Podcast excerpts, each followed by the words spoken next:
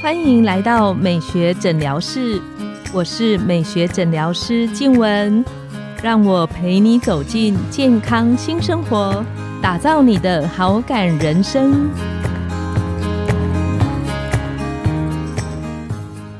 欢迎光临美学诊疗室，我是你的美学诊疗师静文，让我陪你练习好感人生，走进健康新生活。今天我们邀请到的来宾是精神科袁伟医师，他是振兴医院荧光学院的主任，专精在于个人心理的治疗与长者的身心医学，包括失智症以及认知治疗的部分。我们请袁医师跟线上的听众打个招呼。各位听众朋友，大家好，丁文你好。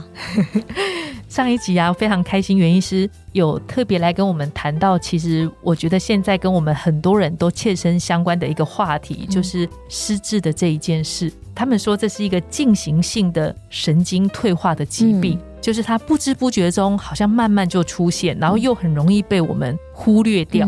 那想请袁医师来跟我们聊聊，说失智症它是有可能预防的吗？我们上集讲到延缓嘛，好，其实预防的概念跟延缓很类似。哦，就是大脑就是一个血管很多的地方。我想大家如果去讲我们心脏怎么保护健康，嗯，心血管怎么保护健康，大家就很有概念，对不对？要吃的健康，要运动。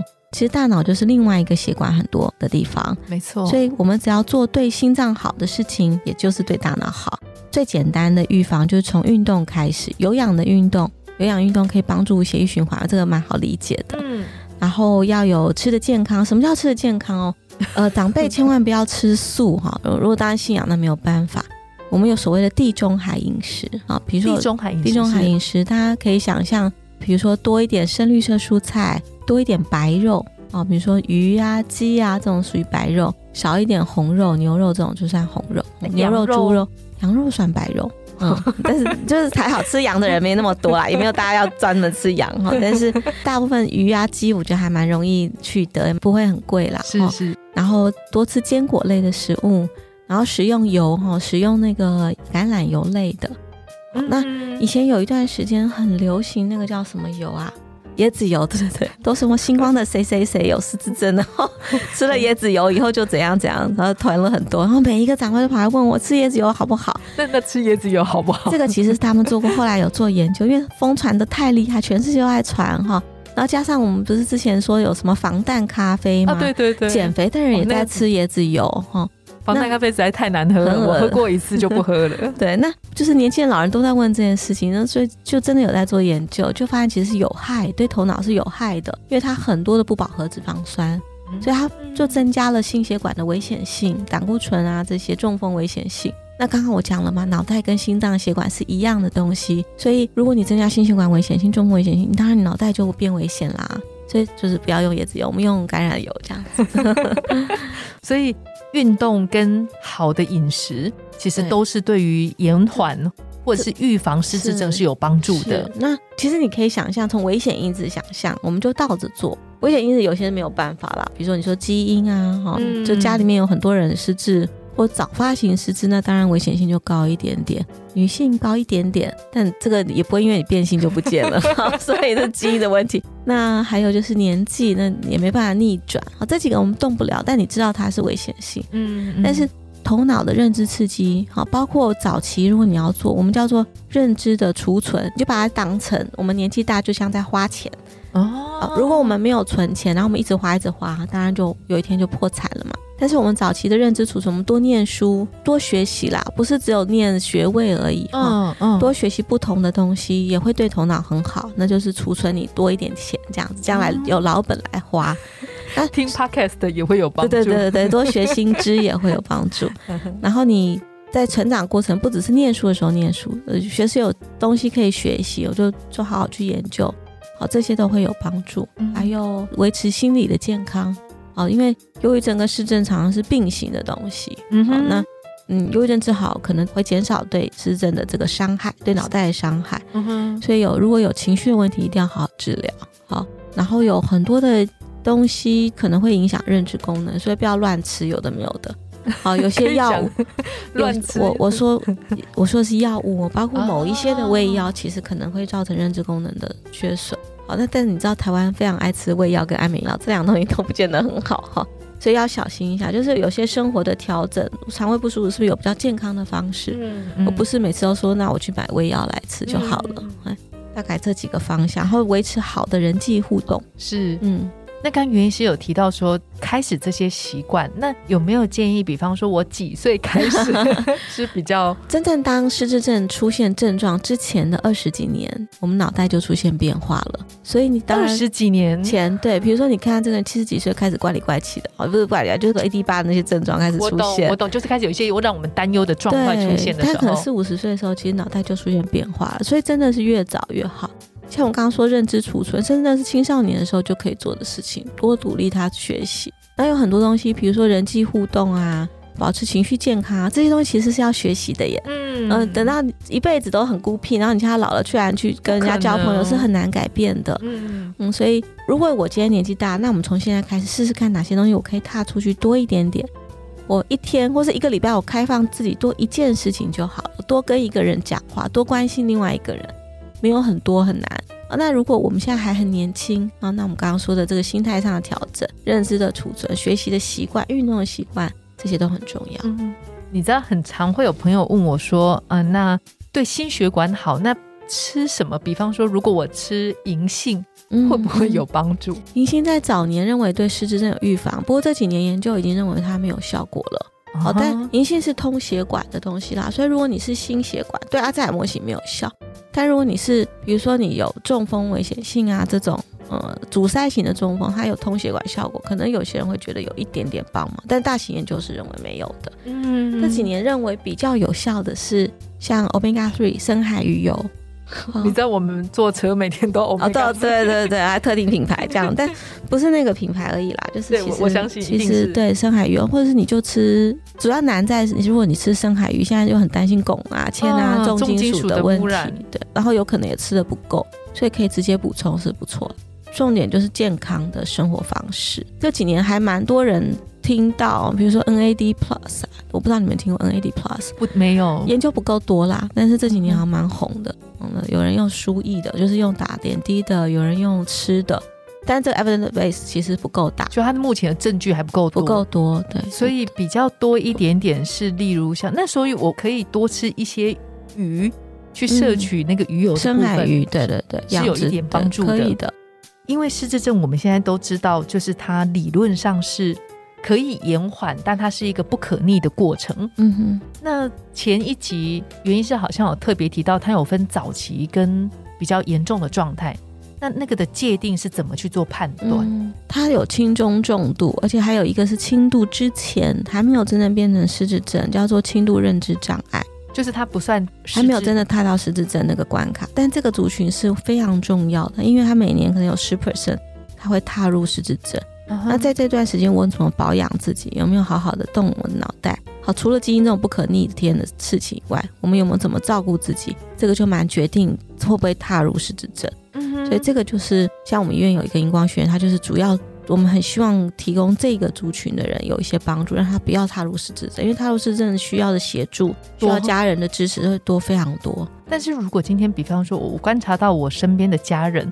因为在很早期，像刚刚袁医师提到的轻度认知障碍的那个阶段，一般的人其实是很容易跳过那个阶段，不会注意到。那怎么样我们可以注意到，然后去寻求协助？嗯，我上一集有讲到 AD 八的那个筛检嘛，判断力啊等等这些事情的兴趣啊，这是一个。然后就来我们身心科啊，我们像我是老人精神科的哦，其实就是会帮他做一些检查，做一些测验。我大概可以有个方向，诶，是不是不是这哪比较偏哪一型？现在还可以做哪些事情？就有个讨论的空间啦，还有可能可以努力的空间。嗯嗯嗯。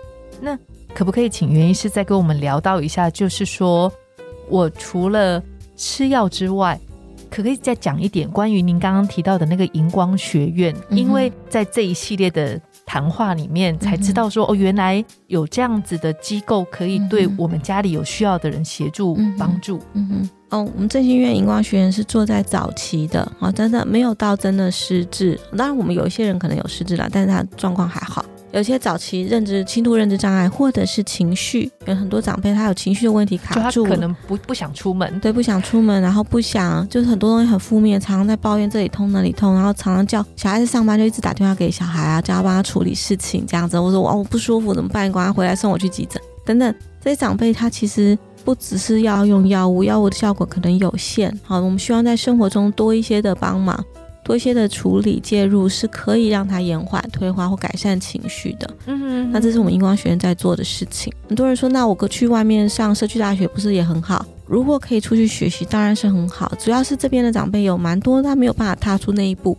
那第二就是我们其实，在医院里头，所以我们里面有护理师、心理师、呃，职能治疗师，还有一系列的专业的人员。对，然后我们在做。课程的调整啊，比较能克制化。像我们很多时候长辈突然状况不好，我们赶快看一下可能的原因，是不是昨天调药的问题？最近心脏有什么变化？甚至我们有在住院中，我们去探访，教他一些床上运动。因为现在大家都知道，住院如果躺久，很容易肌少症。没错，所以就是我们做东西是比较能够贴到他实际上的需求。我们那天还有长辈来看他上课状况不太对劲，累累的，一一两心跳三十，我赶快找了我们心脏科医师来看，去那心脏科看这样子。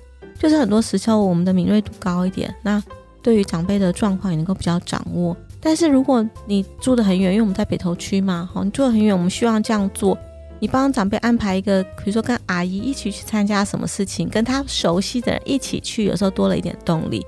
你帮他安排好，也不用想一下就要加很多课，因为对他来说刚出去有点困难。一个礼拜去个一天上午，诶，也不错。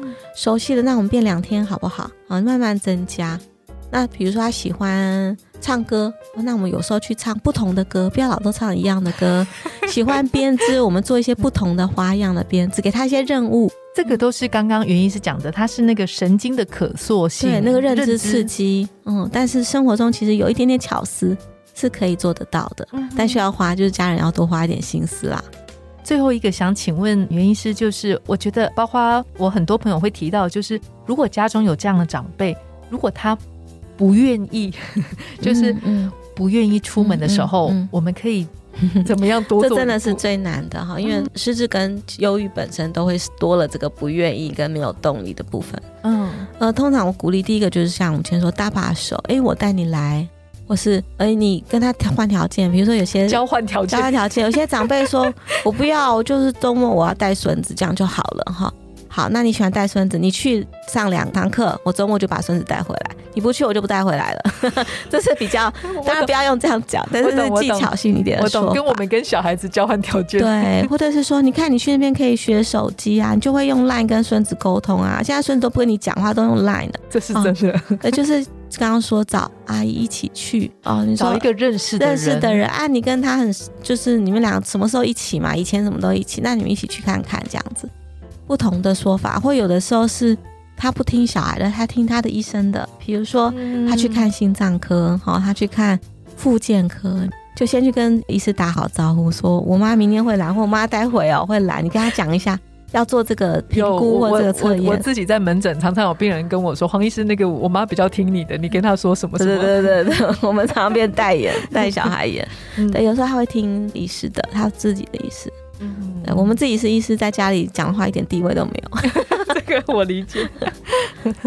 那最后这一集里面，关于我们怎么样去可能预防或延缓失智症，那怎么样在吃的东西的选择，那能不能请袁医师跟线上的听众有一个小总结？嗯，我觉得最重要不是去多吃什么，而是吃的健康而多元。那刚刚健康元就像地中海饮食这样子哈，深绿色蔬菜。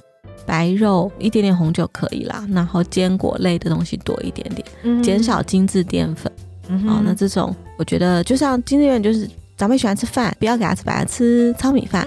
糙米饭很硬，就给他加一点点橄榄油，多加点水，煮起来的口感就比较舒服。好，今天加一点 nuts，煮起来很香。嗯，加点小小地瓜，好，那你那个口感就不一样。就用一点点巧思，可以把很多营养东西变得没有那么枯燥。不然大家长辈听到营养就觉得哦。一定很难吃，这样 就排解。对啊，那就没有意思了。吃还是蛮好玩的事情。嗯，那最后可不可以，如果就是今天我或者是我身边的朋友有这个需要的话，可不可以告诉我们，我们可以去哪里找到您刚刚讲的那个荧光学院？哦，如果 Google 振兴院荧光学应该都找得到，或者 FB 我们也有 FB。那如果你有来参观，我们有 Line 群，就是可以跟我们保持一个联络。是，那我们都是一季一季的推出不同的课程，但不管哪一个课程，我们的主要都是增加老人的活力、记忆力跟脑力。嗯哼哼，所以它其实没有限制，说我一个礼拜得去几次，可能一天半天的这样都是都可以的。我们有点像俱乐部的概念啦，就是你可以来挑你比较喜欢的课程。是，但我们前面会做一个评。评估好，那我们就会给一些建议，就像健身俱乐部一样，你一定要有一定的强度，你才会有效果。所以我一个月来一次两次，你就不要太期待，可能会觉得好玩，但可能就不会有很有效。嗯哼，哎，但是来的越勤，你的效果越好，你交的朋友越多，那边的长辈其实都蛮好，就是跟大家彼此互动是很舒服的。嗯嗯，然后彼此他们也会成为彼此的鼓励，这样有些刚刚孩子不愿意来，后面就哦。还可以积极，对，还可以教别人说你要来哦，来了以后会改善这样子。荧光是真的是银银法银法银的银，然后光明的光，银法的光明，对，希望这样子。我们也会把连接放在我们节目的底下，那希望能够协助到家里有长辈的需要的朋友。那今天呢，我们的节目就来到了尾声，拥有好感人生就从今天开始。美学诊疗室，欢迎再度光临，我们下次见，拜拜。